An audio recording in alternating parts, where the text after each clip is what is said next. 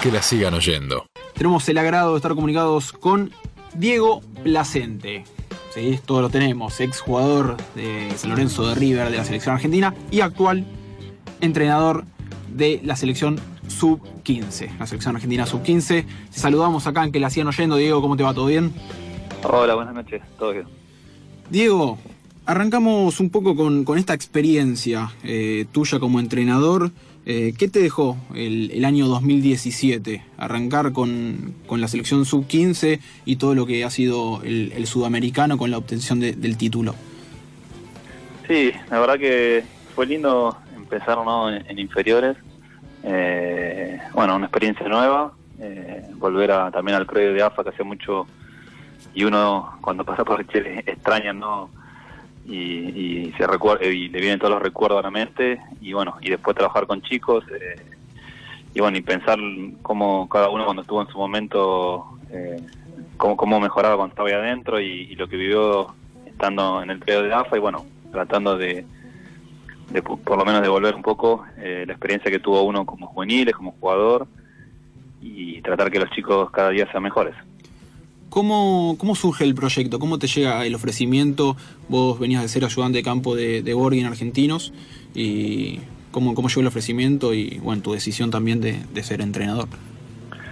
Sí, eh, bueno, habían, habían elegido a, Hermes Decio como coordinador eh, y bueno, él habló conmigo, con Pablo Aymar y otro chico que, que de estudiante que ella conocía de la sub-13 bueno, armó todo un proyecto como para que, haya una sub 3, una sub 15 y una sub 17. Eh, bueno, eh, tuvimos unas charlas, eh, nos pusimos de acuerdo y, bueno, un poco nosotros obviamente nos faltaba la experiencia de, haber dirigido, eh, experiencia de trabajo, bueno, la gente que está con nosotros, Tino y, bueno, Alejandro, Román, Carlos, toda la, toda la gente que son ayudantes nuestros hace años que están en inferiores, bueno, tienen mucho trabajo, mucha experiencia, bueno, entre los dos, eh, entre cada, en cada uno aportó cosas y la verdad que, que bueno, todo sirvió para, para ayudar a los chicos, para, para que sean mejores eh, en lo individual, en lo colectivo, eh, en lo personal. la verdad que fue muy lindo todo lo que se dio hasta, hasta el sudamericano. donde se pudo, pudo coronar, pero bueno, creo que lo más importante que, que los chicos cuando llegaron tres, cuatro meses antes del torneo, eh, uno lo ve cómo crecieron y bueno, la contención que tenían ahí adentro. Me parece que, que a partir de ahí uno, eso le da mucha felicidad y sabiendo que, que ojalá que estos chicos sigan un proceso como, como antes había, para que un día puedan estar en la mayor eh, y ser jugador de primera división. Hola Diego, ¿cómo estás? Buenas noches. Iván te saluda, un, placer poder eh, volver a charlar con vos. Eh, vos mencionaste dos veces, dijiste el, el, hecho de que sean mejores. Cuando se trabaja con chicos de 15 años, ¿a, qué se apunta? ¿Cuál, ¿Cuál es la prioridad? Eh, ¿dónde, ¿Dónde la sitúan ustedes? Hola, Iván. Eh, sí, nosotros la verdad que cuando uno arranca de vuelta a ver inferiores y, y un poco a, a, pensar cómo era antes, lo que uno vivió, eh, la vivencia de uno, eh, uno ve las presiones que hay ya de chicos, ¿no? De, del ganar, como sea, de las arengas que una veces salen, eh, que se escuchan o se ven en tele, bueno, eh, que parecen chicos grandes, ¿no? Como si fueran profesionales y que se pierde un poco lo lúdico y lo que nosotros decimos, ¿no? La competencia, la Argentina ya la tiene, o sea, no, no hace falta eh, que uno gane por ganar porque cuando uno juega lo que sea quiere ganar, eso no hay ninguna duda, entonces eh, uno se olvida de, del defecto que tiene un jugador cuando es más chico, eh, uno tiene que ir puliéndolo, ¿no? Cuando uno tuvo grandes maestros, aprende a cabecear, aprende a pegarle con la pierna de una manera, de otra, te dicen consejos que con palabras uno nunca se olvida después de, ese consejo de, un entrenador.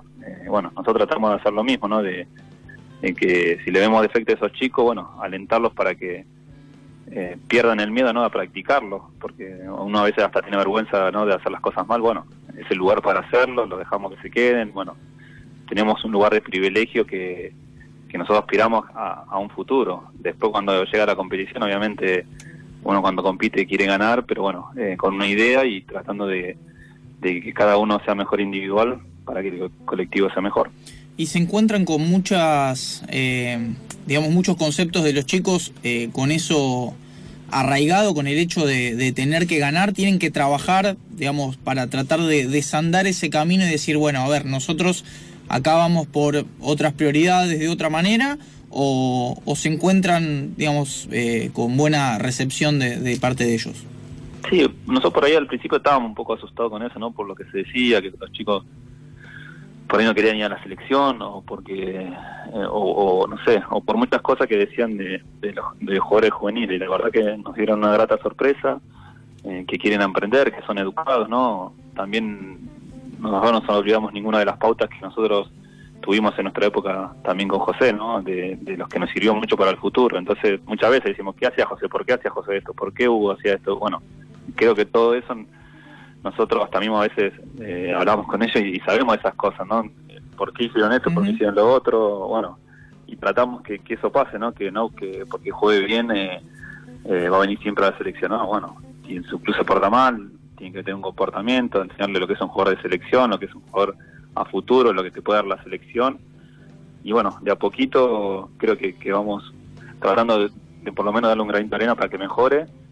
Y después, bueno, ahí adentro eh, nosotros como que le sacamos, decirle que sacarle la ansiedad de hacer un gol, de agarrar la pelota y ya atacar el arco, bueno, cosas que, nada, que elaboren más, que piensen más, que el porqué de cada cosa, que, que ellos lo, lo aprendan, lo vivan, ¿no? Eh, cuando uno lo, vive el, error o se da cuenta, bueno, ya la próxima vez va a medir mejor el pelotazo o el gambetear, o bueno, nosotros darle los conceptos y ellos, bueno, después resolverá porque uno cuando lo vive, tiene la vivencia, bueno, empieza a aprender. ¿Y qué cosas no se pueden comparar con aquella época de los juveniles de Peckerman, los que te tocó vivir a vos? Pienso, por ejemplo, el tema de la exposición a los medios de comunicación, a las redes sociales. Eh, ¿qué, ¿qué, cosas son distintas a las de aquella época? Y eh, se vivía mucho más tranquila en ese sentido, ¿no? Porque, porque todo por ahí costaba mucho más, ¿no? Nosotros... Eh, primero que estábamos mucho más tiempo con la pelota eh, en el día a día y después eh, nada, nada, cuando uno hasta la sub-20 nadie tenía un auto, nadie, todos viajábamos, todo era un esfuerzo que nadie llegaba fácil, ¿no? Después cuando uno, cuando va creciendo empiezan a, obviamente a, llegarle por ahí ofertas de, sea de ropa, sea de representantes, o sea de, lo que sea extrafutbolístico. Y bueno, ahora ya a los 15 años eh, la mayoría, pues los que son buenos tienen contrato con las marcas, los representantes, veedores de, todos lados, porque por ahí los pueden llevar por la patria potestad. Bueno, hay muchos vicios que por ahí hacen que un chico se pueda marear a los padres mismos. Entonces, eh, bueno, eso eh, más que con charlas y, hablar y hablar y hablar, eh, darles puntos de vista y bueno, que ellos vayan comprendiendo desde ahí todo lo que esté bien para nosotros y, lo podamos ayudar, bienvenido sea. ¿Y trabajan con apoyo profesional, por ejemplo, psicólogos o gente especializada en, comunicación para manejar esas cuestiones? Sí, sí, nosotros con los chicos, eh, bueno, que fue el primero, el primer grupo que tuvimos que fue el de la sub-15, que ahora va en camino a ser sub-17. Sí, está un psicólogo, un psicólogo eh, Juan Manuel Brindisi, que la verdad eh, eh, fue muy bueno el trabajo que hizo, donde eh, nada, hablaba mucho con los chicos, después los chicos individualmente lo buscaban, eh, bueno, ahí uno puede ver si hay problemas en la casa, si hay problemas en, el club, bueno, un montón de cosas que ayudamos que, que la que el chico esté mejor, ¿no? mentalmente, y bueno, y en lo que podamos ayudarlo, uno puede dar una, una mano. Después, eh, también hubo charlas eh, con la gente de prensa de AFA, eh, explicarle para qué sirven las redes sociales, lo que está bien, lo que está mal. Obviamente después ellos, eh, cada uno hace lo que le parece, pero bueno, por lo menos que sepan que hay algunas reglas que ahí no pueden, estando en la selección, no pueden, no pueden hacer. Y también un poco jugando a, hacerle preguntas de periodismo. Bueno, ellos como si fueran jugadores... Simulan situaciones. Simulando situaciones, la verdad que... aprenden, se divierten y bueno, y, siempre eso suma y bueno, eh, creo que, que por lo menos el mensaje lo, van captando y de acá a futuro ojalá que, lleguen con, con mucho, la verdad, aportándose muchísimo mejor.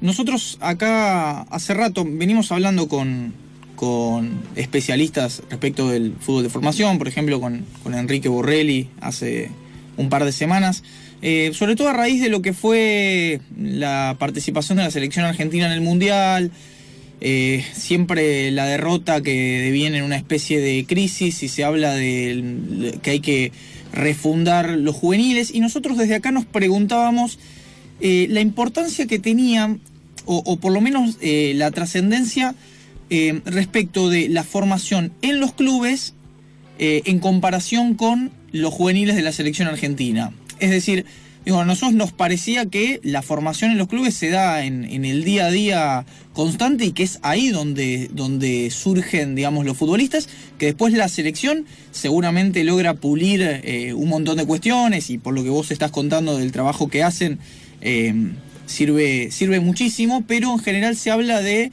eh, los proyectos de selecciones juveniles más que eh, de los proyectos de las propias inferiores de los clubes. ¿Cómo impacta eso en los chicos? Digamos, ¿dónde, dónde es que se forman mayoritariamente o qué le aportan las, las juveniles? Sí, eh, es difícil, ¿no? Porque obviamente cada club es un mundo, hay una política diferente.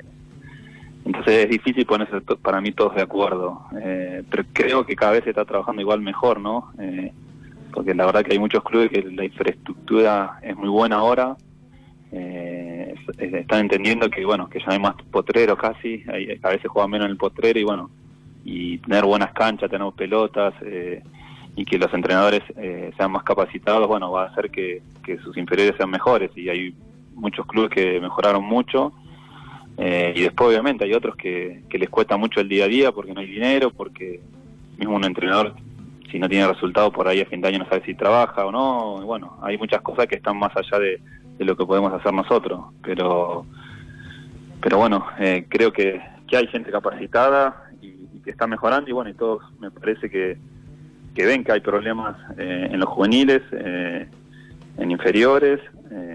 y bueno, me parece que, de a poco va cambiando un poco la mentalidad, eh, lo mismo que nosotros hablábamos, y bueno, creo que hay proyectos para cambiar también lo que es el fútbol infantil, ¿no? Donde chicos chiquitos juegan en, canchas de once, donde no tocan la pelota, donde eh, deja ser lúdico y, todos quieren ganar por, por salir campeón. Bueno, hay muchas cosas que se están tratando y ojalá pueda haber un cambio verdadero. Dada tu primera experiencia como, como entrenador, Diego, eh, se sabe el caso de eh, grandes jugadores que han tenido dificultades, eh, sobre todo en la, transmisión al momento de ser entrenadores.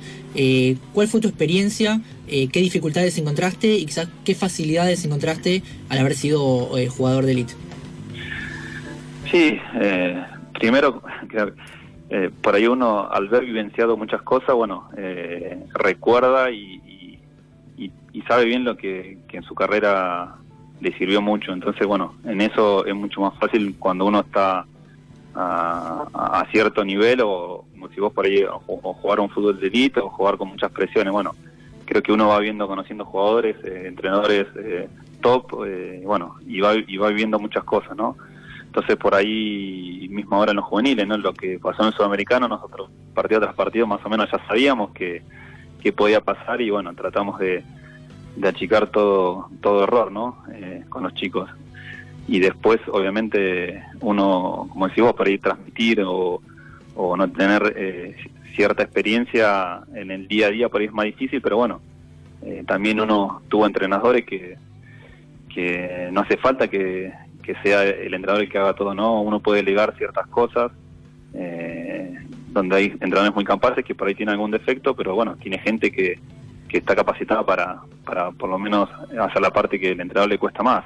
Y bueno, yo creo que, que trabajando con psicólogos, trabajando con, con, un ayudante que, hace muchos años que también está en el día a día, que el día a día lo tiene eh, muy fácil y, le sale natural, ¿no? Y bueno, y creo que todos combinando un gran equipo, bueno, uno puede, puede hacer que, el día a día sea mejor de cada entrenamiento.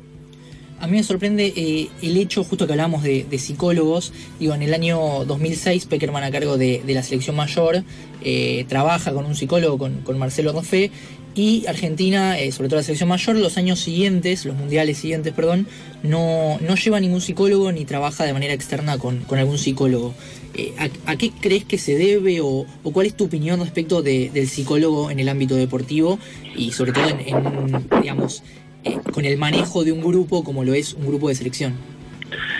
Sí, creo que hay muchas opiniones, por lo menos la mía, yo cuando estaba por dejar el fútbol también, por ahí fui al psicólogo, no ido en mi vida y bueno, y fui por ahí a probar o, para ver eh, ciertos temas, ¿no? Y, y la verdad que bueno, nosotros por ahí uno no, es que no cree, pero bueno, no, no resulta, a veces no resulta y, yo creo que el jugador eh, de antes es, es, más reacio, ¿no? A la, a, la parte esa.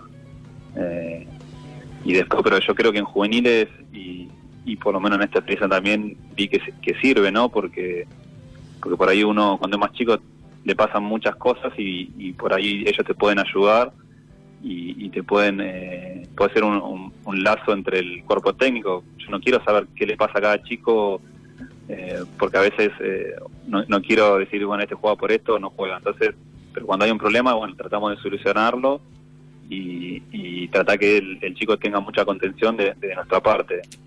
Pero creo que ahora por ahí la gente, el, jugador de fútbol está más abierto también a, a, a, contarles cosas a un psicólogo o a un o alguien del cuerpo técnico que, que, pueda entrarle y bueno, y, pueda ayudarlo en mejorar en el día a día.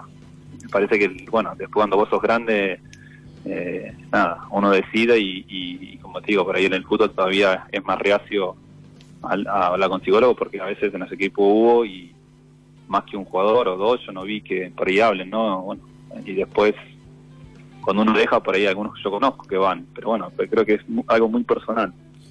Estamos comunicados con Diego Placente, entrenador de la selección argentina sub-15. Diego, surge en, varias, en varios momentos de la charla el nombre de, Peckerman. Es más, hasta hace no mucho tiempo hasta surge eh, el nombre de Peckerman para eh, tal vez presentar alguna especie de proyecto para, para seguir eh, desarrollando las divisiones inferiores y, el fútbol juvenil de la selección. ¿Qué, ¿Qué podrías destacar de Peckerman? ¿Qué es lo que te dejó? Eh, lo valoran, a ver, casi todos los jugadores que, lo han tenido como, como DT, eh, el trato, la estrategia que utilizaba, el tacto con, en, su relación DT-jugador. Eh, ¿Qué podrías destacar?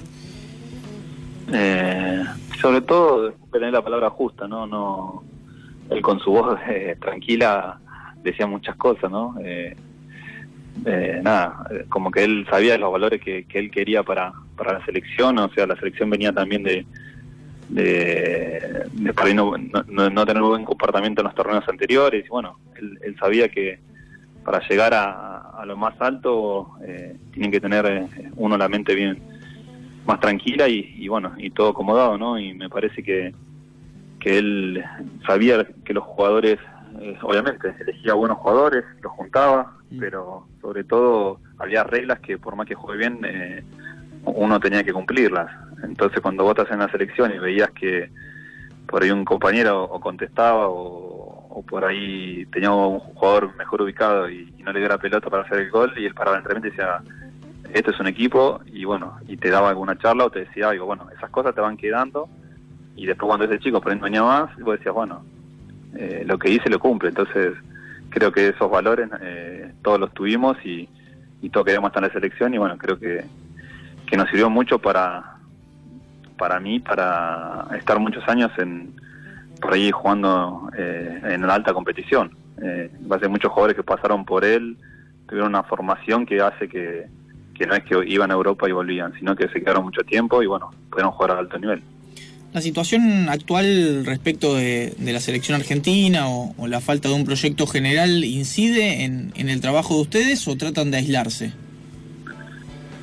No, obviamente siempre eh, cuando vienen mejor las cosas se trabaja más tranquilo, ¿no? Eh, eso no hay ninguna duda, pero pero bueno, ah, ya empezó un proyecto con nosotros, ojalá que, sigamos y si no que haya un proyecto que, que sea una, que haya una línea, ¿no? Eh, me parece que por ahí en fútbol hay mucho egoísmo, mucho mucho celo y cuando uno se va por ahí no deja nada para el que sigue, empieza como siempre de cero, entonces si hay un proyecto, estemos nosotros, el que viene o el que viene, no importa, que parece que, que está esté bueno que haya un proyecto serio y, y después tenga una continuidad porque también es una base esa, ¿no? Eh, uno prepara 30 jugadores para un campeonato, después esos chicos los mejorás, pero si después viene otro entrenador y esos chicos no los quiere y quiere otros, bueno, tenés que prepararlo de vuelta y bueno, me parece que no, no hay una línea. Ahora si en 3, 4 años tenés, pasan 100 jugadores y vos los mejorás, eh, bueno, eh, hay una línea que todos piensan iguales, todos están medio formateados parecidos, eh, tanto en, lo emocional, en lo técnico, en el comportamiento y bueno, me parece que,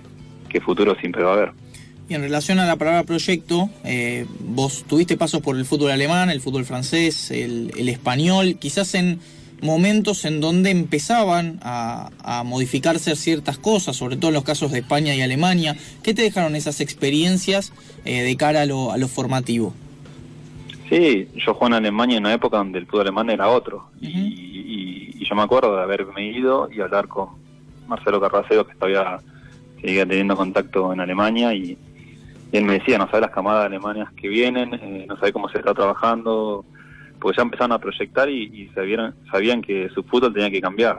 Eh, y bueno, proyectaron a, a varios años, eh, empezaron a, a, hacer regla en la liga, eh, tenían que empezar a darle más importancia a los juveniles, donde los equipos de primera tienen que tener un jugador sub-23 en los 18, bueno, un montón uh -huh. de cosas que, que haga que potenciara a los juveniles alemanes y bueno, cambiaron su juego y hoy hoy Neuer es muy muy lejano a lo que juega Oliver Kahn, ¿no? Y en el fútbol argentino nosotros hablábamos en el primer bloque de cómo eh, cada vez es cada vez se van con menos cantidad de, de partidos en primera división. Ahora el caso de, de Nicolás González eh, al, al, Stuttgart alemán, eh, o a Scasíbar también de, ese equipo que, que prácticamente no, no, jugó en el fútbol argentino. ¿Cómo impacta eso a, al desarrollo de, de, un jugador o de un proyecto futbolístico? Sí, eh, la verdad que es difícil eso, ¿no? Porque eh, yo creo que, por lo menos yo, lo que yo pienso de, de, lo que me tocó a mí, ¿no? Que yo por ahí casi a los 20, 21, que una oferta cuando estaba en River de la Roma y casi me voy. Y la verdad yo no estaba preparado seguramente para ir a Europa en ese momento. Uh -huh.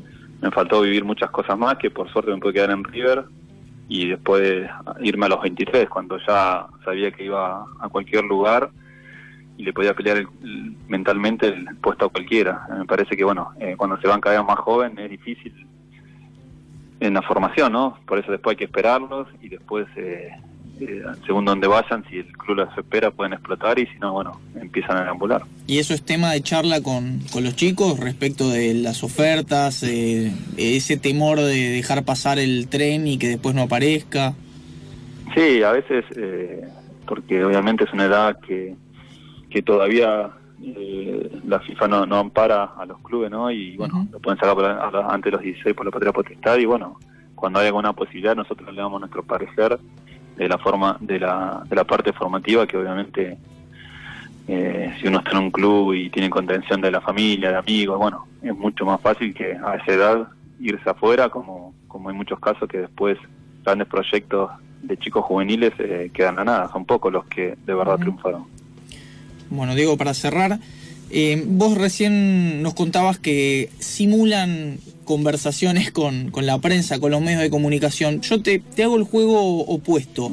Si vos pudieras hablar con, con los periodistas, con, con, los distintos medios, eh, ¿qué les dirías o qué les pedirías respecto de, de situaciones en las cuales, no sé, dejan dejan expuestos a los chicos o por ahí transmiten valores que son distintos de los que ustedes tratan de inculcarles y, y consideran que va contra, contra su propio desarrollo. O sea, ¿qué práctica de los medios, eh, lejos de, favorecerlos o ayudarlos, están eh, complicándolos?